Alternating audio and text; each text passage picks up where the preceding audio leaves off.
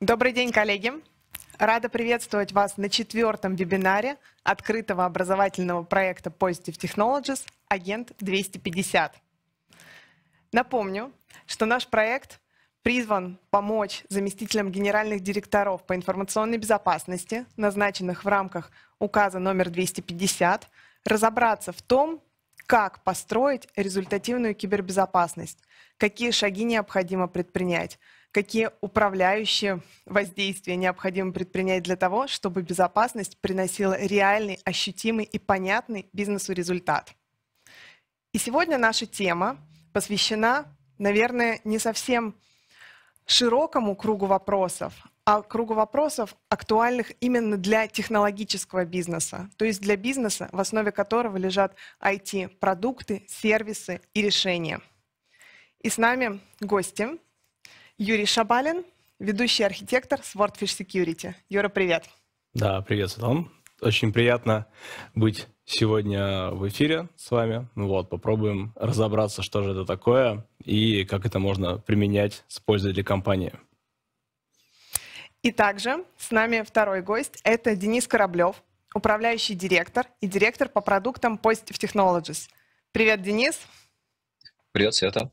Денис с нами сегодня удаленно, насколько я знаю, из Казахстана вещает, но он также близко с нами и будет проводить всю эту беседу целиком. Коллеги, расскажите, пожалуйста, в паре слов буквально, Юра, чем ты занимаешься, чем занимается компания Swordfish Security? Да, Слава, спасибо. А, еще раз лично представлюсь. А, меня зовут Юрий Шабалин, я из компании Swordfish Security, и наша компания занимается консалтингом в области построения процессов безопасной разработки. То есть это как раз то, о чем мы сегодня будем рассказывать, да, это то, что мы очень хорошо умеем делать. Мы можем прийти в компанию, а, проанализировать, посмотреть, на каком уровне а, заказчик сейчас находится, и помочь ему выстроить полностью процессы безопасной разработки от и до, а, и прийти к желаемому уровню зрелости да, защиты своих продуктов. Спасибо. И, Денис, расскажи, пожалуйста, пару слов о себе, что такое должность управляющий директор в Positive Technologies и за какие конкретно продукты ты отвечаешь? Да, спасибо, Свет, за вопрос. Ну, как бы э, в Positive Technologies должность управляющего директора, она очень широкая, очень много разных людей имеют ее и занимаются абсолютно разными вещами. Изначально, исторически, я за разработку отвечал и пришел в компанию делать там мультисканер Sandbox. А прошло время, и у нас сейчас деление следующее. Я отвечаю за ту половину компании, которая занимается защитой приложений. Вот. И еще параллельно я делаю продукт такой, как NGFW, Next Generation Firewall. Это, наверное, боль всего российского рынка, но про нее сегодня не будем. Вот. Если мы говорим про Application Security, то вот эта вот история, что я не R&D-директор, а управляющий директор, она скорее говорит о том, что у меня не только задача сделать продукты классными, у меня есть задача, чтобы ну, мы достигли того самого результата, про который мы часто говорим, так, чтобы индустрия стала априори защищеннее, так, чтобы а, это было не только денежно прибыльно, но еще и культурно а, в, головах осталось. И поэтому, в том числе, мы с тобой сейчас здесь разговариваем. То есть, по большому счету, мы одна из немногих компаний в мире, и точно одна в России, которая имеет а, такой большой широкий портфель продуктов именно в application security. У нас есть сканер кода, у нас есть динамический сканер и так далее. Мы про это подробнее поговорим. Ну, вот. И вот именно технологическая история и того, насколько эти продукты технологически помогают клиентам сделать безопасную разработку, безопасные а продукты secure by design, вот это вот моя сфера ответственности в том числе. Денис, спасибо большое. И раз уж у нас тут прозвучало несколько раз слово «технологический», скажи, пожалуйста, все-таки технологический бизнес, что это такое и какие компании сюда могут относиться, а какие все-таки нет? Ну, смотри, а, я, кстати, почему в Алмате, потому что вчера тут было мероприятие, на которое на подобную же тему делал свой спич. Вот, и а, основная моя мысль была в том, что я сильно не верю, что компании, которые стартуют, например, сейчас, они будут вообще не технологичными, потому что в 21 веке у тебя для того, чтобы построить любой бизнес, там, не знаю, логистику, какой-нибудь транспортный, я не знаю, там, металлургический, да любой, у тебя в любом случае в ядре основы твоего, твоего бизнеса будут технологии. Вот. И, а компании, которые на рынке давно и, может быть, цифровизуются по чуть-чуть, у них все равно возникают очаги там, где у них э, цифровизация становится достаточно мощной. Поэтому а, для меня вот это сужение, что вот эта технологическая компания, это нет, она достаточно условная. Скорее я бы говорил про структуру внутреннюю компании. Скорее всего, в крупных компаниях есть куски, которые более технологичны, какие-то менее технологичны. И вот эм, принцип, по которому я для себя разделяю, технологичность или отсутствие этой технологичности в конкретно взятом куске бизнеса, это вопрос скорее к тому, насколько является конкурентным преимуществом тот факт, что там в ядре есть какой-то продукт, технология или сервис. А это практически в любой компании, которая является нашими клиентами. На российском рынке достаточно крупная. Практически любая компания такой кусочек да имеет. Угу, Я бы еще немножко, наверное, дополнил э, Дениса с этой точки зрения, э, что полностью поддерживаю сейчас, наверное, любая компания это технологическая, да, потому что в любом случае кто-то либо, либо что-то свое разрабатывает, либо что-то использует, и э, очень часто а, помимо там просто использования, да, что-то либо допиливает, либо дорабатывает, а, там, проприетарное ПО, да, которое там покупное для своих нужд. Вот, так что в любом случае там практически любая компания сейчас на рынке, ее можно назвать технологическим бизнесом, технологическими компаниями. Ну, мне кажется, честно говоря, что все-таки есть тут и ограничения. У нас вот в чате э, указ 250 польза. Угу. Довольно-таки часто выступают представители из отрасли здравоохранения, где, например, заместитель генерального директора в конкретной больнице назначены. И мне кажется, там далеко не всегда есть все-таки продукты, которые компания, компания больница самостоятельно угу. допиливает. А, ну, это хороший вопрос, конечно, но я думаю, что там может найтись. Но, по крайней мере, кто они же пользуются услугами, Конечно. да, и пользуются продуктами. И, скорее всего, кто-то кто-то эти вещи разрабатывает, да, кто-то их поставляет, кто э, у них также есть э, там и внутренние сети и все остальное. Поэтому в любом случае они это используют. И, скорее всего, там продукт из коробки, да, он все равно каким-то образом дорабатывается, либо а, там, а, компаниями, да, которые эти, эти продукты поставляют, вот, либо же просто там, ну, вряд ли, конечно, самими. Да, вот. соглашусь. Технологическая Но зависимость все-таки определяет. В любом сегодня. случае есть, конечно. Угу, спасибо. И раз уж мы так э, говорим об этом, то вопрос, окей, технология лежит в основе бизнеса, но можно ли считать атаку на технологию действительно недопустимым событием для бизнеса. Для какого бизнеса и к каким последствиям может привести взлом какого-то IT-продукта или решения? Денис. Ну, да, то есть тут нужно сказать о том, что само по себе атака на технологию, конечно же, не является недопустимым событием. А, в той парадигме, которую наша компания проповедует, недопустимое событие может быть сформулировано так, что атака на, например, приложение может перевести к простой бизнесу на какое-то количество времени, и это недопустимо. Могут утечь данные из этого приложения, которые являются данными, данными пользователей, и это тоже недопустимо, потому что это репутационные риски, это регуляторные риски и так далее. Вот. Может оказаться так, что через приложение могут атаковать, атаковать клиентов, и это тоже может являться недопустимым событием. И в конце концов а, может сложиться так, что сама по себе система вообще не, не является недопустимым событием и никак не связана с ним напрямую, но э, инфраструктурно устроено так, что оно находится в цепочке для атаки на какое-то более недопустимое событие, чем это. То есть, условно, это может быть просто шагом в реализации какой-то более сложной атаки. И если не заниматься безопасностью приложения, то, по сути, вы просто усложните работу своего сока, потому что это будет дополнительная входная дверь для тех злоумышленников, которые собрались реализовать какое-то недопустимое событие. Спасибо, Юра. Дополнишь?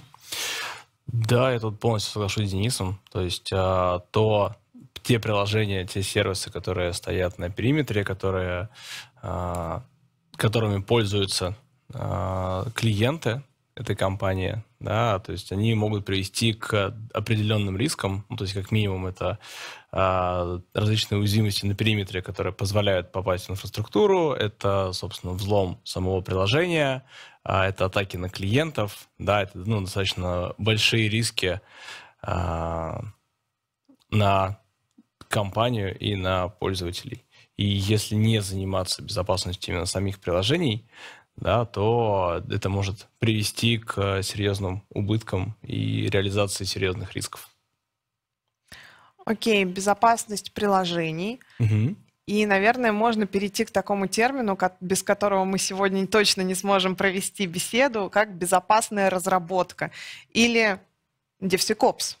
Вот даже такая аббревиатура есть. Коллеги, расскажите, поделитесь, что это такое и, наверное, глубина погружения заместителя генерального директора в этот вопрос, в то, какой должна быть безопасная разработка и что о ней нужно знать. Денис, также расскажешь? А, ну, я бы не знаю, мне кажется, надо у Юры лучше спросить, потому что он у нас больше про процессы разработки, а я так больше про технологии. Угу. Давай, Юра, может, ты начнешь рассказывать.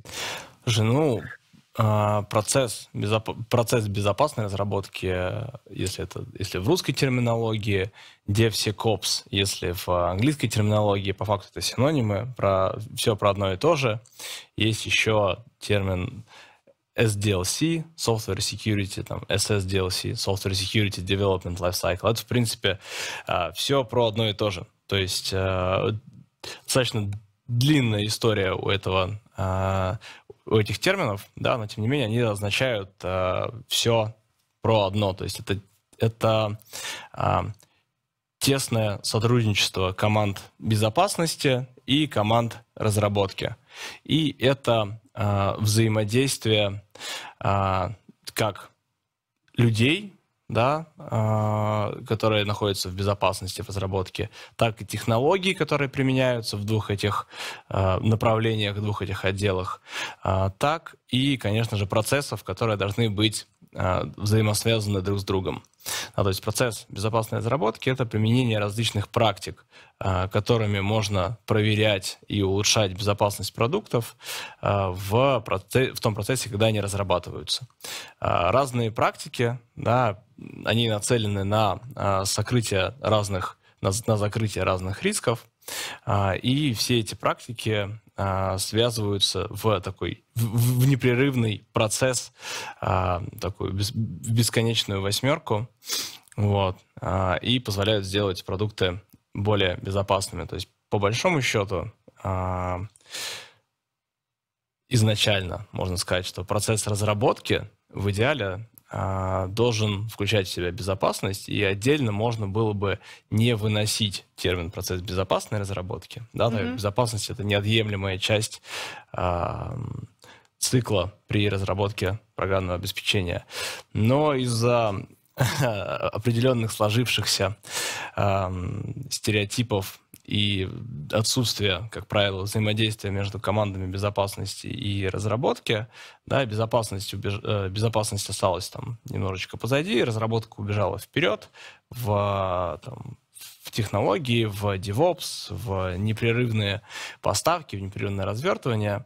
Вот. И так как безопасности на каком-то этапе приходилось немножечко догонять разработку, да, появился как раз-таки термин, термин процесс безопасной разработки. То есть это, это когда у нас а, безопасность да, уже там, включена, внедрена в а, процесс разрабатываемого продукта.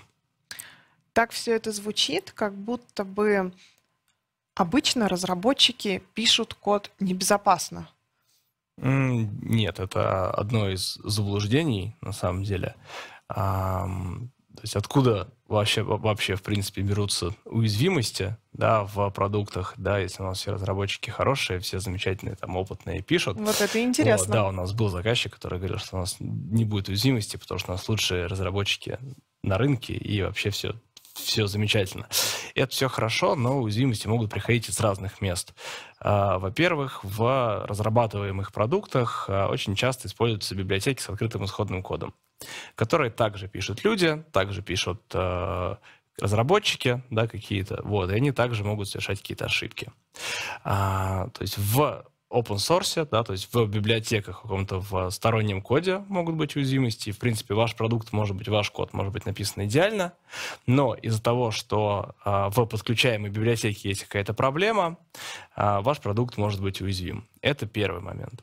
Второй момент а, то, что разработчики, как правило, а, совершают ошибки там, да, с точки зрения безопасности просто из-за а, незнания да, каких-то аспектов того, как а, злоумышленник будет смотреть на систему. То есть если у нас а, условный там, мы реализуем определенный функционал, разработчик, а, как правило, смотрит на то, то есть насколько он будет быстрым, насколько он будет качественным, насколько а, этот функционал там, будет соответствовать ТЗ, которое поставлено и так далее. А злоумышленник на, это же, на эти же вещи смотрит совершенно по-другому. Да? То есть он смотрит на то, как добавленный функционал может ему помочь проникнуть в систему или совершить какие-нибудь э, нехорошие действия. То есть в основном э, уязвимости, да, появляются в наших продуктах а, либо из каких-то там сторонних вещей, либо а, просто по там незнанию, либо на самом деле из-за того, что мы, как правило, стараемся выпускать а, продукты чаще, быстрее, и иногда в гонке да, мы забываем там про какие-то вещи, либо просто по невнимательности. То есть у нас были, было несколько случаев, когда продукт выпускался, он оказался уязвимым, а, и он выпускался просто потому, что его нужно было как можно скорее выкатить на продакшн, а, потому что вот у конкурентов, условно, вчера вышло обновление с очень крутой фишкой, которую нам точно, точно, абсолютно точно нужно добавить. Вот, и это приводило к тому, что из-за этой гонки а, технологической люди просто спешили и забывали какие-то важные вещи. А ну, в результате могли потерять бизнес а в результате могли потерять события. Да, бизнес, либо деньги, ну и реализацию определенных рисков. Вот. Ну и третий момент – это стык технологий. А, то есть а, когда у тебя есть наш, не только application уровень, то есть не только уровень приложения исходного кода, да, но он же где-то он где-то выполняется, да, либо там в какой-то а, изолированном окружении, в среде контейнеризации, да, либо там просто на сервере. И вот стык этих технологий, да, то есть ну, даже не технологий, стык этих процессов, да, он также может быть, э, вот в нем также могут присутствовать определенные проблемы. Спасибо. Мы достаточно глубоко уже занырнули в угу. тему того, как строится продукт. Но вот если говорить о том, чего хочет заместитель генерального директора по информационной безопасности. Я бы сказала, что, наверное, ему просто хочется, чтобы безопасность, она была встроена в архитектуру. Да? Есть такое понятие, как security by design. Отличается ли это от подхода безопасной разработки, либо это одно и то же? Денис. А, слушай, на самом деле процесс безопасной разработки это то, что не дает тебе опуститься ниже какого-то определенного уровня. Это те вещи, которые а, заставляют а, процесс работать не хуже, чем то, что задумано. То есть без этого вообще не о чем говорить. То есть если нет процесса безопасной разработки, то дальше это все становится вопросом времени, когда случится какое-то недопустимое событие. Потому что так или иначе в какой-то момент кто-то что-то забудет, где-то что-то кто-то не запустит и так далее. Вот. А вопрос, из чего, из каких конкретных компонентов это состоит, и какие именно процессы в какой момент внедрены, и насколько это все в совокупности позволяет не допустить недопустимые события, извини за тавтологию, это уже вопрос того, насколько качественно и здорово сделан сама, сам процесс. Потому что, по сути, куском процесса может быть обучение, куском процесса может быть какой-то аварный пользователь. Ну, то есть очень многие вещи, которые можно вынести за пределы стандартного процесса разработки, они могут стать частью процесса и помогать эм, а, действительно secure, делать приложения априори безопасными да? Вот. Проблема термина DevSecOps в том, что все его понимают по-разному, и многие понимают его только так, что вот есть у нас конвейер сборки, мы туда внедрили все, что смогли внедрить, вроде смотрим на эти проблемы периодически и считаем, что у нас безопасная разработка. Вот это не безопасная разработка, она не приведет к тому результату, который нужен. Вот. Очень важно там, понимать э, вообще ландшафт угроз на приложение, понимать, какие именно недопустимые события могут из-за этого произойти, то есть такую декомпозицию сделать, да, понять, что необходимо вот во всех трех аспектах, как Юра говорил, да, люди, процессы, технологии, что именно нужно внедрить и какие именно мероприятия проводить, И тогда, ну, там выработать метрики, на которые обращаете на дистанции внимания, и тогда это будет работать. И тогда можно говорить о том, что процесс безопасной разработки внедренный хорошо и правильно, поддерживающий себя в хорошем состоянии, приведет к тому, что приложение создается secure by design. Вот. То есть как бы secure by design — это результат того, что DevSecOps сделан хорошо. Но DevSecOps — это, кажется, такая все-таки отдельная большая задача. Можно ли обойтись наложенными средствами защиты, да, то есть средствами защиты, которые у нас ставятся поверх существующей инфраструктуры для того, чтобы недопустимое не могло произойти, либо необходимо параллельно эти э, направления развивать, либо, может быть, можно обойтись одной лишь безопасной разработкой. Как правильно? Смотри, да, смотри, есть, во-первых, такая парадигма shift-left, она относится не только к безопасности, она относится вообще к любой истории, связанной с любым производством. Чем раньше ты нашел проблему, неважно какой, security, там, качество и так далее. Вообще безопасность — это грань качества. Вот для простоты понимания заместителю генерального директора можно представить, что безопасность — это просто физическое свойство того продукта, который он делает. Надо нам заголовок было поставить «Новая грань качества безопасности», «Новая грань качества продукта. Безопасность». Да нет. Ну, ну это так и есть. Mm-hmm. Ну, это, это, это очень важный аспект. Смотри, я просто мысль потом потеряю, вот, если я сейчас не договорю. А, а, замысел-то в чем? В том, что а, как можно раньше сдвинуть место поиска этой проблемы, значит, как можно дешевле исправить. Вот. И поэтому безопасная разработка — это существенное удешевление и ускорение а, исправления ошибок, которые уже допустили в продакшене. Если мы не будем этим заниматься, то, во-первых, мы уже не прикрыты с точки зрения большого количества векторов реализации вот этих допустимых событий, и это уже немножко поздно, даже это уже сильно поздно.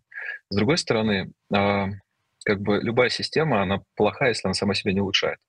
То есть если у тебя система выстроена таким образом, что она старается поймать все, что может до того, как это оказалось в проде, но потом еще и lessons learned аппроксимируется не просто на исправление проблемы, а на изменение улучшение самой системы, тогда получается замкнутая система, которая сама себя улучшает. Наложенные средства, ну, мое мнение, нужны. То есть, условно, в любом э, процессе у тебя всегда есть финальный контур, где твое приложение работает, и какие-нибудь неизвестные доселе проблемы, в том числе и внешних компонентов, могут возникать. Поэтому мы, когда говорим про недопустимые события, важно, чтобы цепочка была длинная, чтобы события было, ну, как бы там, да, чтобы в один шаг не, не реализовывались эти риски, потому что мы не можем предусмотреть все на свете, но мы можем сделать безопасность такой, что само недопустимое событие мы не совершим. Но вот один атомарный шаг случиться может. Так вот, прод, на котором крутится приложение, то вот это один атомарный шаг. Если мы там не досмотрим, там возникнет какой-то zero day, что-то такое случится, это может случиться, и наложенное средство, в принципе, в моменте может помочь. Но если это не будет границы двигаться на самое начало, то это просто будет и очень дорого, и практически нереализуемо, потому что проблем будет сильно много, и я не знаю, какого размера должен быть сок, который бы с такими проблемами справлялся. Вот, наверное, вот это я хотел сказать. Извини, что перебил. Слушай, ну тут на самом деле само собой согласен. вот, то есть, ну, наложенные средства — это не а, решение изначальной проблемы, да, это просто а, решение того, что есть уже сейчас, да, и когда нужно там что-то защитить в моменте. Ну, очень хороший пример, опять-таки, с э, там, open source, да, то, что мы условно там даже в процессе безопасной разработки все проверили, все хорошо, выкатили сегодня в продакшн-систему, она замечательно работает, там нет уязвимостей, а, но, само собой, а, в там, библиотеке, которую мы используем, а, послезавтра, условно, найдется какая-нибудь проблема, которая до этого была неизвестна. И вот а, то время, которое мы потратим на то, чтобы эту библиотеку обновить, выпустить новую версию на продакшн, да, наложенные средства защиты могут помочь нам а, закрыть а, те проблемы, которые, вот, там, условно говоря, мы недавно обнаружили. То есть как дополнительное средство, да, конечно, само собой.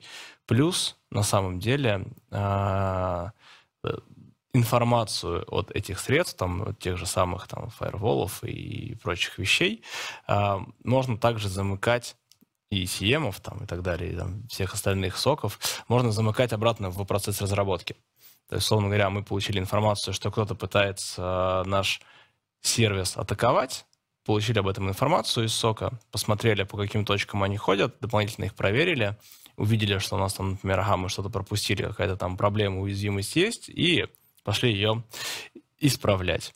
Да, то есть это самое главное в этом процессе, ну, в принципе, в процессе безопасной разработки, да, это непрерывность, то есть он не останавливается после того, как продукт выпущен. Он продолжает работать, и Денис сказал про парадигму Shift Left, вот, сейчас еще используется парадигма Shift Everywhere. вот, то есть а. это когда мы используем а, там практики, да, либо там подходы к обеспечению безопасности а, максимально на всех этапах, на которых они могут принести пользу. И вот как раз а, мониторинг событий, да, мониторинг э, проблем там, и вещей, которые, атак, там, которые блокируют фаерволы или логов с э, каких-нибудь там CM-систем или алертов с сока, которые прилетают и разбираются. А если их замыкать обратно в процесс разработки, да, то это может быть тоже очень хорошим а, шагом. Но для этого нужен, конечно, уже зрелый процесс, потому что если мы что-то обнаружили, и это сложилось там в самый дальний бэклог, и никогда никто не устранит, то смысла в этом особо нет, конечно. Юра, ты сейчас назвал просто невероятное количество названий различных э, классов средств защиты, угу. о том, что такое СОК. У меня действительно есть опасение, что не все наши директора, точнее, заместители угу. генеральных директоров по ИБ понимают значение этих слов, поэтому, коллеги, если у вас такие вопросы возникают, напоминаю, что мы после вебинара сделаем опять небольшое выжимку из того, что у нас есть, пришлем вам. Если вам какие-то термины непонятны, напишите к нам в вопросы. Вкладка «Вопросы» есть в вебинаре. Мы обязательно включим эти термины в нашу листовку с определениями. Угу. И раз уж мы коснулись вопроса об этапах построения разработки, Йор, расскажи, пожалуйста, из каких вообще этапов разработка состоит, какие из них, может быть, основные, не основные, на что нужно обращать mm внимание – топ-менеджеру? И вообще, насколько глубоко топ-менеджеру нужно в этот вопрос погружаться? А, разработка у нас состоит, ну, там можно классич... привести классическую восьмерку. А, если а, коллеги помогут, выведут слайд на экран. Вот, отлично. Ну, я начну чуть-чуть издалека. А, Денис рассказывал про э, awareness-программу, про то, что нужно, э, ну и можно ее включать в процесс разработки. Э, и awareness это, в принципе, такое обучение, подготовка да, специалистов. Э, я бы его немножко уточнил и сказал, что это, наверное, основное, с чего можно начинать, да, потому что э, на там, количество разработчиков, которые есть в компании, и людей, которые там занимаются с продуктом, то есть их примерно там, не знаю, на 100, на 100 разработчиков, как правило, приходится один безопасник. Такова текущая статистика. И, естественно, с тем количеством кода и с тем количеством обновлений, которые эти 100 человек могут нагенерить, один, один несчастный эксперт, специалист по безопасности, а, ему будет очень сложно с ним справиться. А, но делая процесс аварнеса, да, то есть процесс обучения разработчиков и рассказывая им про то, какие вещи а, можно то есть на что нужно обращать внимание при разработке, какие атаки и что, в принципе, существует, мы тем самым повышаем а, безопасность нашего продукта, да, еще не внедряя там никакие технологические практики. То есть э, разработчики достаточно квалифицированы да, для того, чтобы не допускать проблем, э, если они понимают, в чем их суть, да, и как их можно избежать, на что обращать внимание. А, и я попрошу на следующий слайд переключить. Вот, как раз а, там для того, чтобы там не сильно углубляться в, во все этапы процесса разработки, да, так как там для вышестоящих должностей это, наверное, а, не самая нужная информация, да, можно разделить условно на процесс, собственно, написания кода, да, процесс работы с исходным кодом.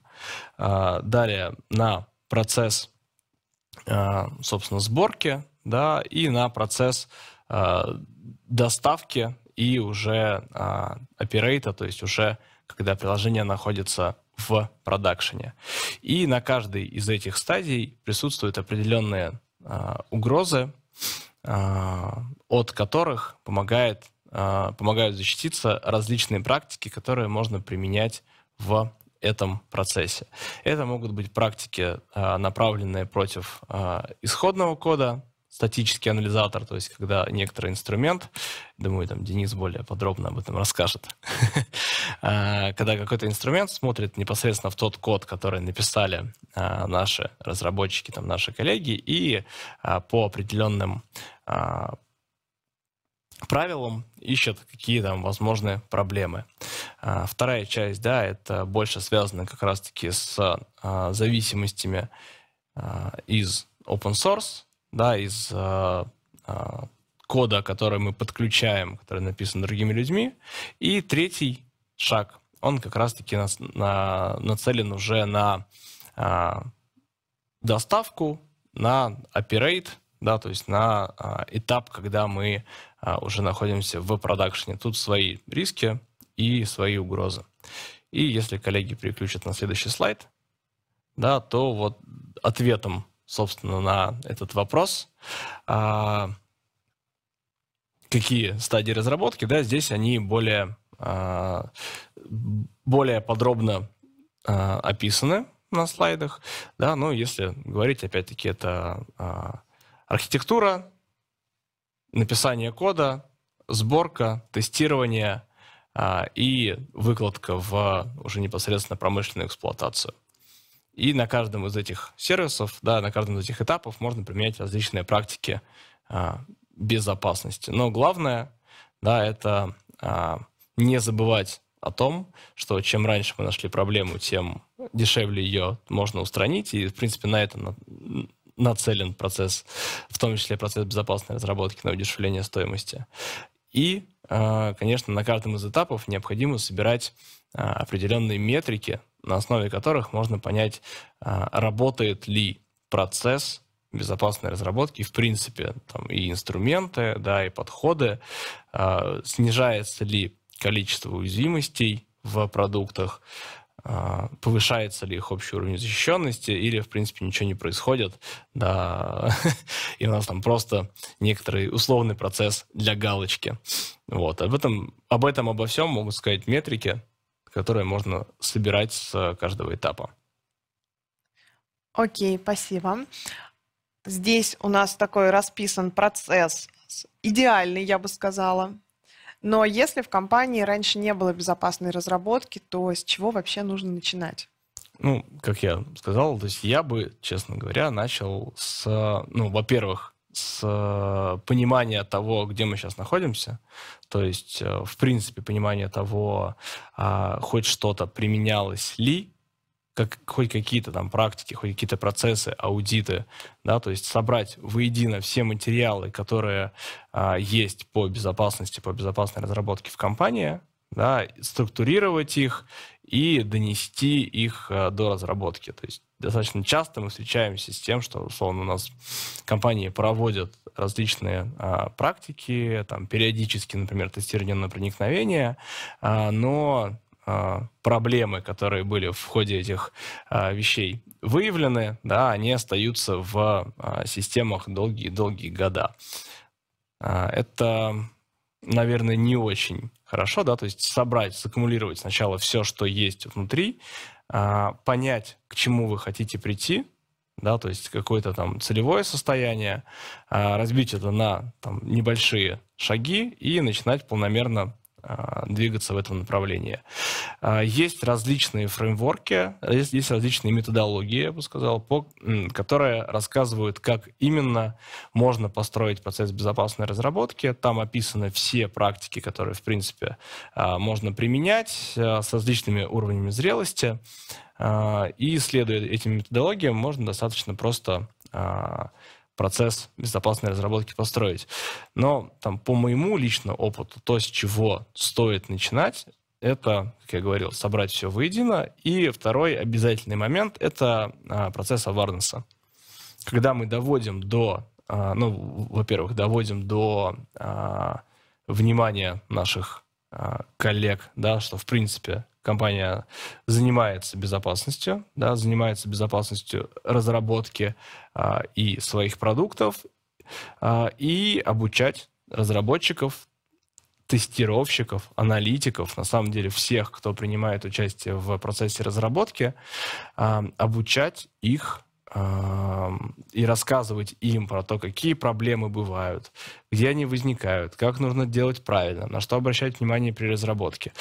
У нас на самом деле есть несколько кейсов, когда то есть, компания только, только лишь на грамотно построенном процессе обучения о варнесе а, и всех прочих вещах а, существенно повысила свой уровень защищенности, то есть безопасность своих продуктов, а, потому что люди, которые эти продукты разрабатывают, стали обращать внимание а, на, там, на те вещи, на которые, ран...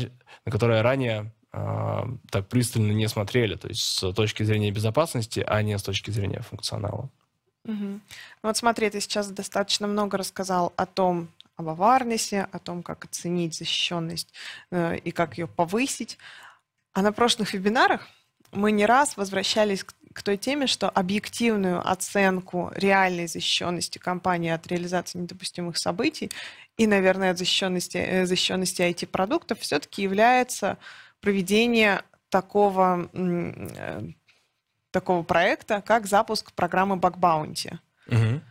Релевантно ли это к оценке того, насколько эффективно построена безопасная разработка в компании? Я бы сказал так, если у вас есть программа а, и вы а, успешно ее а, там, запустили, да, выплачиваете там компенсации и устраняете... Я думаю, у многих и, ее нет и, еще. И, устран, и устраняете проблемы, то запуск Bounty, ну, это показатель того, что в компании есть процесс безопасной разработки в каком-то виде. А, и, ну, либо к тому, что компания готова и созрела к тому, чтобы дальше его применять. Ну, потому что, условно говоря, если мы говорим, что давайте не будем делать процесс безопасной разработки, давайте э, там сразу запустим баг-баунти.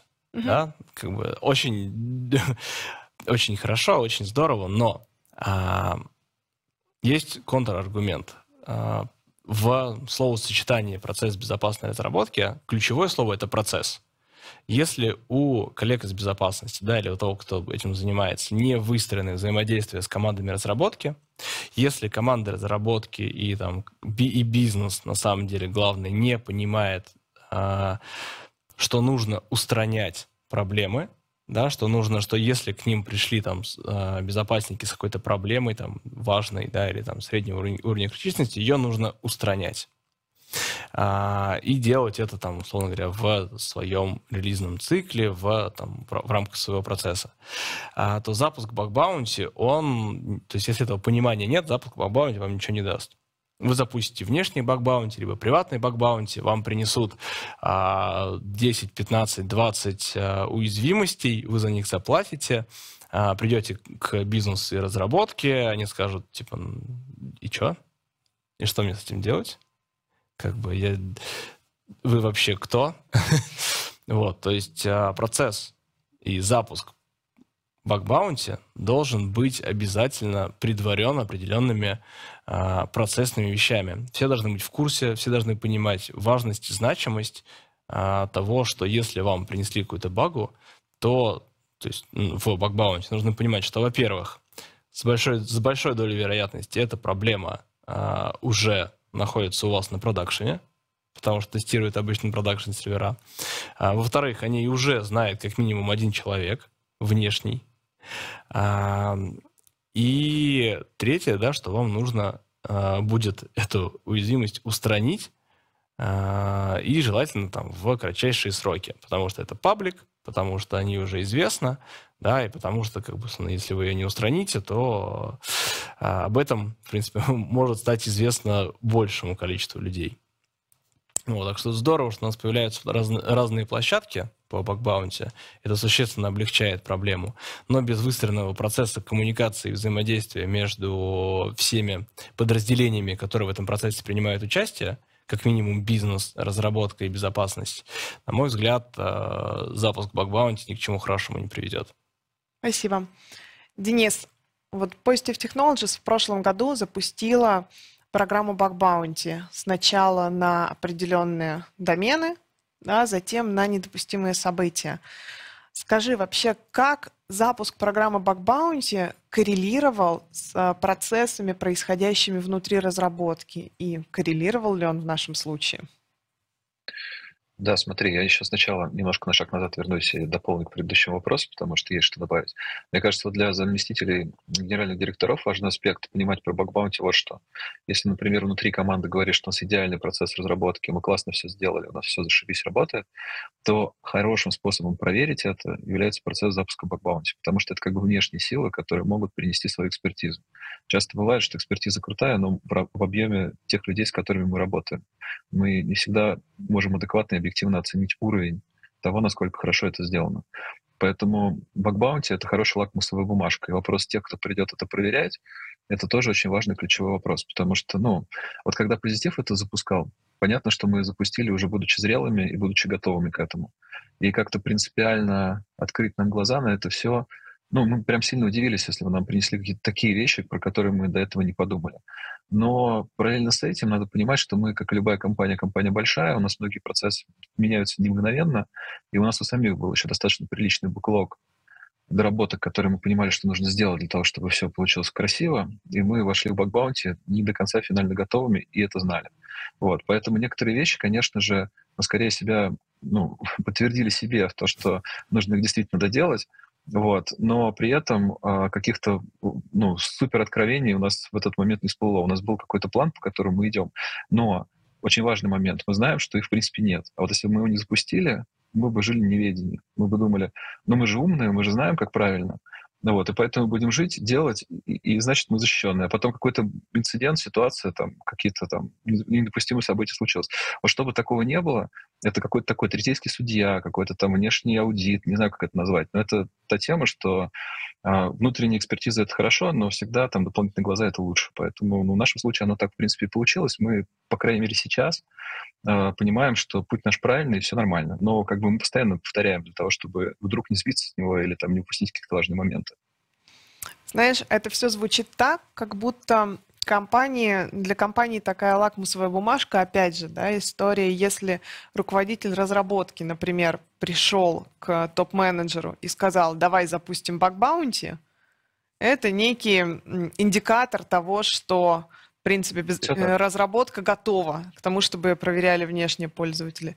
А с обратной стороны это может работать таким образом, что а если топ-менеджер, заместитель генерального директора пришел к разработке и предложил, давай запустим баг-баунти, интересно посмотреть на реакцию руководителя разработки, насколько, насколько он сейчас готов. И, наверное, как мне сейчас показалось в ходе нашей беседы, это будет неким признаком того, насколько компании необходимо здесь и сейчас обратить внимание на построение безопасной разработки.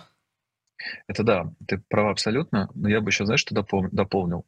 Вот в случае бакбаунти или каких-то таких программ на инфраструктуру, надо понимать, что инфраструктура, она гораздо более статичная, чем приложение. Некоторые наши клиенты релизятся по 100 раз в день, там даже по несколько сотен раз в день, потому что каждую мелочь они меняют, и каждый из этих комитов изменений может туда добавить случайную уязвимость. Поэтому бакбаунти — это хороший, знаешь, как хорошая отсечка. То есть мы вот там в какой-то момент выложили продукт, вот какой он есть текущий, и посмотрели его срез. Или даже там, если оно у нас там где-то на периметре или в проде стоит, какую-то дистанцию его смотрит. Вот. И это дает скорее, знаешь, такой отчет в момент времени.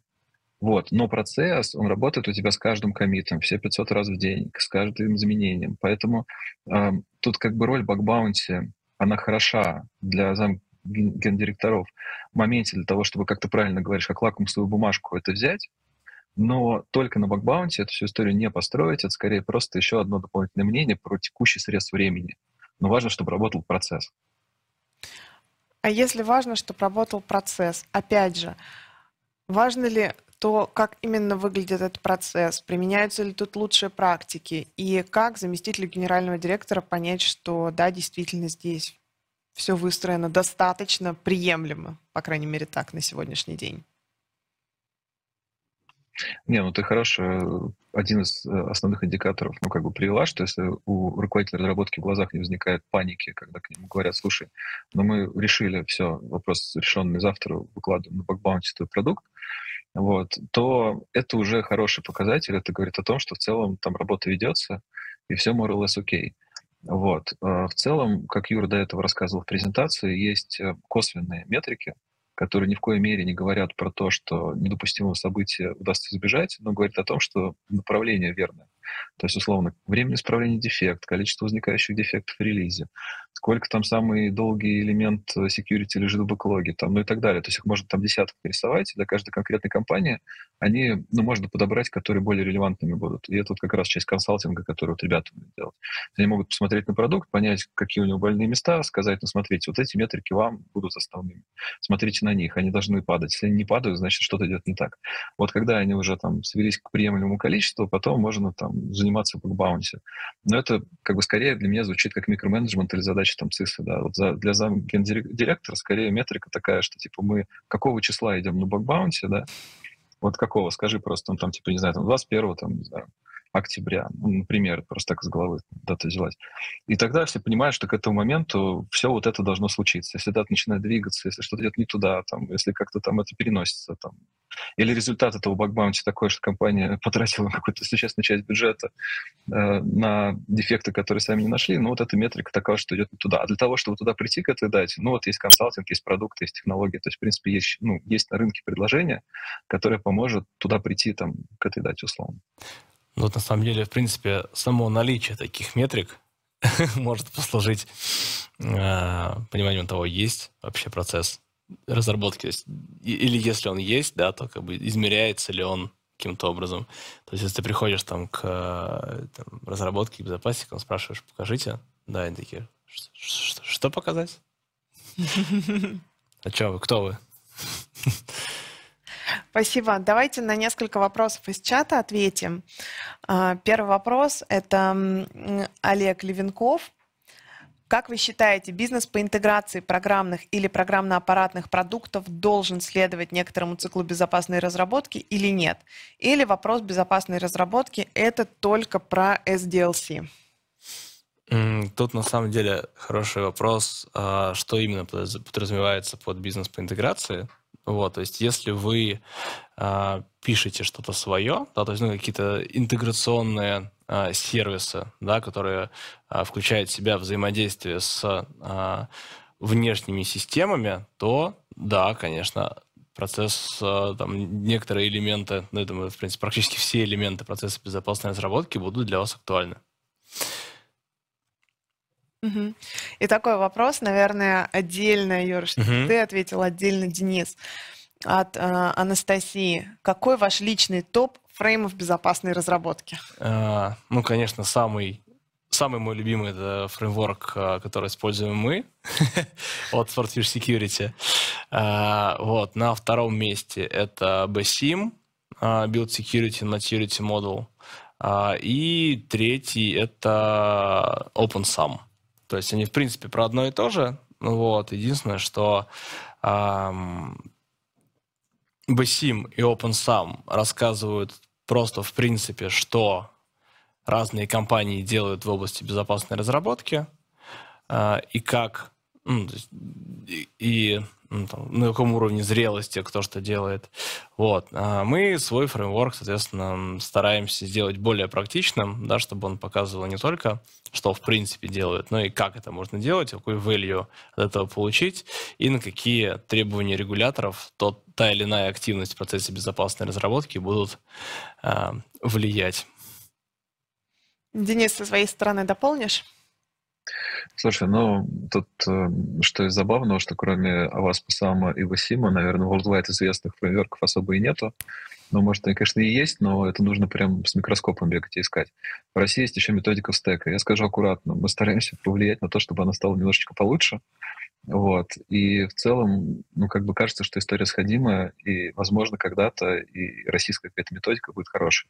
И мы, как позитивная компания, тоже стараемся а, свой вклад внести. По крайней мере, у нас есть свой взгляд, вот с ребятами со Swordfish мы, по крайней мере, это стараемся вместе делать. Вот. А так, если говорить о том, как правильно Юра сказал, что даже два самых известных международных, они, в общем-то, про одно и то же. То есть кубики и фреймверки, из которых состоит этот процесс, наверное, там сложно выдумать 10 новых. Их можно расширять, там, их можно уточнять, можно там классификацию немножко другую сделать. Но что-то там прорывного, супер-супер, там каких-то новых кубиков, которых никто до этого не знал, или как-то там... То есть в чем проблема классификации? Под классификацию можешь любую новую штуку подтащить, и она тебе подойдет. Ты всегда объяснишь, что это на самом деле часть вот этого кубика. Вот. И любая новая классификация, это скорее там какие-то другие принципы, по которым границы там между этими историями разделяются. Давно не было такого, чтобы в, этом, в этой всей истории какие-то инновации вносились именно конкретно в процессах. Да? То есть mm-hmm. я вижу там основной рост и основной драйв и динамику в том, что технологии развиваются и растут, помогают друг другу лучше находить проблемы, снижать количество ложноположительных срабатываний, ложноотрицательных, да, там, делать так, чтобы э, разработчику можно, нужно было делать меньше телодвижений, чтобы ошибки он видел раньше, а не в конвейере сборки, там, сразу в плагине IDE, например. То есть вот эти все изменения есть. В самом процессе практически нет. Скорее, там нужно его сделать человеческим лицом, и очень надеюсь, что у нас там и в стране свой появится, и вот мы с ребятами над этим поработаем. Спасибо.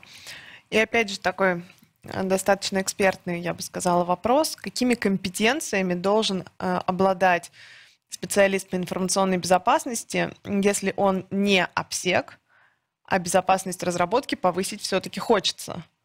На что обращать внимание, на что опираться? Ваши, ваш экспертный взгляд на этот вопрос. Ну, опираться можно на наш сегодняшний вебинар, как минимум. Вот. Ну, а на самом деле а, ну, процесс вхождения в там, не знаю, процессы безопасной разработки, вот, ну, на мой взгляд, если вы уже в области информационной безопасности крутитесь, да, и там понимаете, что к чему, то в целом а, на базовом уровне понять, а, как устроен процесс разработки для начала, да, то есть а, какие средства, да, и какие меры уже применяются в компании, то есть, ну, если мы говорим как, конкретно про компанию, да, определить уровень дальнейшего, дальнейшего развития и потихонечку его внедрять. Ну, если по компетенциям, да, вопрос, вот, то в целом а, их можно достаточно, достаточно быстро нарастить, да, то есть, ну, по крайней мере, теоретически понять а, вообще весь масштаб да, если прочитать один из, там, посмотреть на один из фреймворков, а, понять масштаб, что вообще применяются, что вообще делается, да, и как это можно применять у вас. Вот, ну, естественно, если как бы хочется дальше это все внедрять и применять, да, то тут желательно, конечно, умение работать с различными инструментами, умение их интегрировать, а, между собой там, в процесс разработки, да, ну и желательно а, хотя бы один скриптовый язык, а, знать или желание его изучить. Вот. Но на самом деле как бы нет преград. Если хочется чего-то узнать, то ресурсов и информации достаточно много.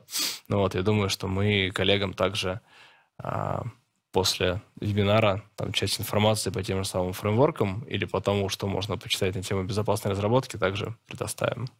Да, отправим у нас а, письмо с материалами вебинара и, наверное, в чате, э, в чате, в канале указ 250 пользы точно так же опубликуем. Спасибо. Давайте начинать подводить итоги. И в качестве такого завершения хочется небольшой блиц. Коллеги, Денис, начнем с тебя. Назови топ-3 ошибок при построении безопасной разработки в бизнесе. Фу, топ-3. Интересно. Ну, на самом деле, первое, из-за чего часто фейлится эта вся история, это когда руководство не разделяет желание вообще это внедрить. То есть тут очень важно понимать, что первые шаги будут болезненными. Э, нужно его, их пережить в том плане, что обычно размен безопасности идет на time to market и на объем того, что в продукте будет сделано. И обычно это очень болезненно и чувствительно. Э, в том плане, что, как я говорил, что раз безопасность — это просто грань качества, то обеспечение безопасности это просто, ну, грубо говоря, перекладывание усилий из одного в карман в другой. То есть вместо того, чтобы сделать что-то работающее, мы вынуждены делать так, чтобы предыдущее работающее было более безопасным. Ну вот. И важно, чтобы это понимание базовое в голове было. То есть можно потом работать над тем, чтобы это было достаточно дешево на дистанции, но в моменте точно будет вот этот вопрос возникать. И важно, чтобы бизнес понимал, зачем эта безопасность, понимал, а, что такое недопустимое событие, понимал, почему их правда нельзя допускать, и очень хотел сделать все по-нормальному. Вот. И без вот этого обычно ситуация не летит. Вторая история — это все-таки отсутствие какого-либо внятного диалога между безопасностью и разработкой. Это там, не знаю, вот любой вебинар, семинар, конференция по безопасной разработке всегда это первый вопрос. Типа, а как подружить? Там, и пошло-поехало. Вот. Я уже, ну, честно, когда мне такие вопросы задают, то такого нет, давайте следующий. Ну, просто потому что столько раз на него отвечали. Я, знаешь, как тебе на это отвечу? Я скажу, что вот с чего мы начали вообще сегодняшнюю встречу. Я объяснял, что вот у нас есть инфраструктурная безопасность и безопасность приложений. Почему мы так поделились? Потому что инфраструктурные мы понимаем, что безопасников очень мало. И мы искренне считаем, что лучше работает у нас. Да? То есть клиенту может не достаться. Поэтому мы стараемся сделать автопилот в мире кибербеза, потому что там вот, вот только так. А в application security все разработчики, все поголовно, они очень умные ребята. Если бы они вживились в веген мысли как злоумышленник, они бы делали очень хорошие безопасные продукты. И тут основной упор именно на культурную составляющую должен идти. Вот, дружить безопасников с разработчиками или мирить там, или как-то устраивать между ними баталии, или какие-то там круглые столы, или что-то в этом роде, это, конечно, можно, но гораздо более эффективное решение, это чтобы разработчики сами этого захотели. И вот условно там все обучение, которое делаем мы, которое делает Swordfish, там, ну вообще кто, кто только не делает, да, ну все направлено на то, чтобы там технические люди лучше начали понимать аспекты безопасности.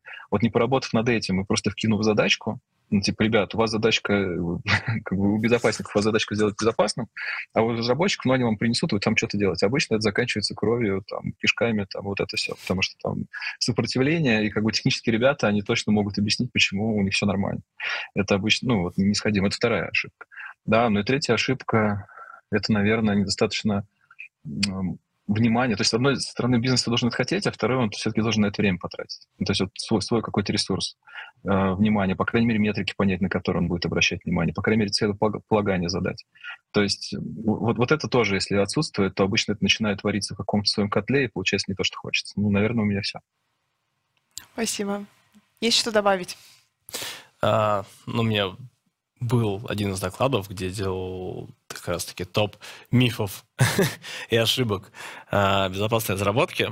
Вот. Э, я часто сталкивался с тем, что э, процесс безопасной разработки забывали про слово процесс, да, и по факту первым шагом в построении процесса была покупка инструмента.